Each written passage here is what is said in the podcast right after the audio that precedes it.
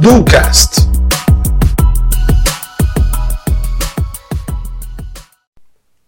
Olá, tudo bem? Seja muito bem-vinda e muito bem-vindo ao 23 episódio do nosso canal. Bom, no último episódio nós falamos um pouco sobre metodologias criativas para a resolução de desafios e problemas. E seguindo essa linha de raciocínio, hoje a gente vai falar novamente sobre problemas, mas por uma outra ótica. Começando por uma pergunta. Você já parou para pensar por quantas vezes você já respondeu que não sabe a uma pergunta feita, sem sequer parar para pensar na resposta por alguns segundos?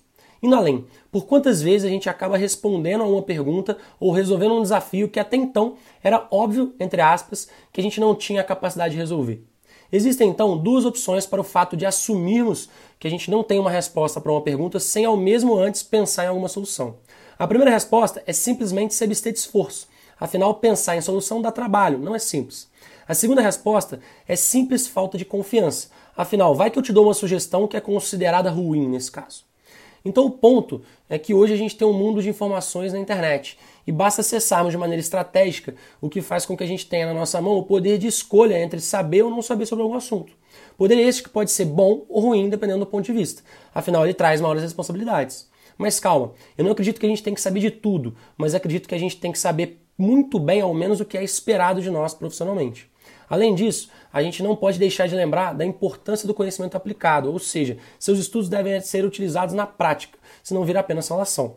E deixando ainda mais claro, você deve entender quais requisitos e conhecimentos são importantes na carreira profissional que você deseja. E retire o não sei do seu vocabulário nesses casos. Mas, Gabriel, e se for feita a mim uma pergunta relacionada ao que eu faço profissionalmente e eu realmente não souber, mesmo estudando muito a respeito daquele assunto? Afinal, não tem como eu saber de tudo, mesmo que seja na minha área, certo? Certo, eu concordo com você. O ponto é que caso chegue a famosa pergunta em que você não tem a resposta, sua função vai ser buscar por essa resposta junto com quem te perguntou, antes mesmo de dizer que não sabe. Afinal, quando eu digo que não sou capaz, eu acabo de terceirizar essa responsabilidade para uma outra pessoa.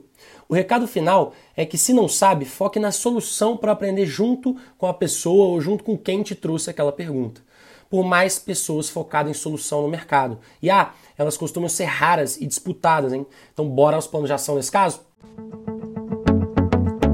Bora executar?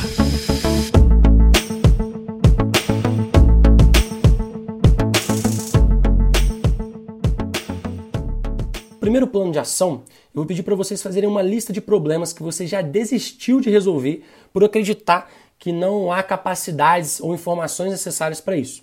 Escolha um e volte no episódio anterior do Cash e tente resolvê-lo utilizando uma das metodologias que foram explicadas. Dentro do segundo plano de ação, eu vou pedir para você fazer uma lista, mas que essa lista seja focada no longo prazo. Nessa lista, coloque quais são as suas opções de carreira. Pode ser empreendedor, ser contratado por determinadas empresas ou ser promovido no local onde você já trabalha. Agora liste todos os requisitos que você acredita que são esperados para a sua função, para você ter uma noção clara de como se preparar.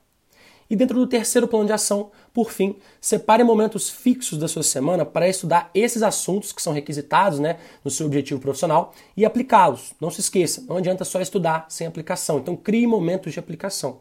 Para isso, encontre referências nesse tema e busque de desenvolver é, relacionamentos de aprendizagem com pessoas estratégicas na área.